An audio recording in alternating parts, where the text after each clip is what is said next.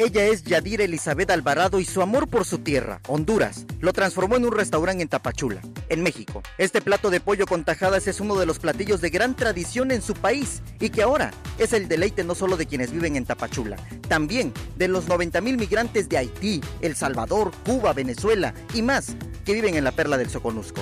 Ya, tenemos muchos años, ya tengo sobrinos, nietos acá, como en el 95 pues más que todo por, la delincuencia, siempre pues eso es lo que lo obliga a uno. El sabor catracho que se ubica en la tercera norte entre Central y Primera Oriente, a una cuadra del Parque Bicentenario de Tapachula, se ha convertido en un negocio familiar. Lo atiende Yadira, con sus hijos y su familia.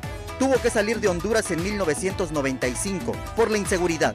Salió sin rumbo definido y fue a parar a Tapachula. Ahora lo ha hecho su casa.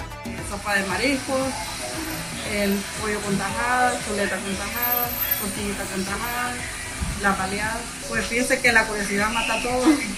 El hondureño pues ya sabe a lo que viene, qué es lo que va, lo que haya, pues, lo que encuentre, eso come. Y el que no es hondureño pues viene con la curiosidad de probar. Yadira pide que no se discrimine a los migrantes, pues asegura que lo que buscan es un mejor futuro. De verdad que todos emigramos porque eh, no hay trabajo.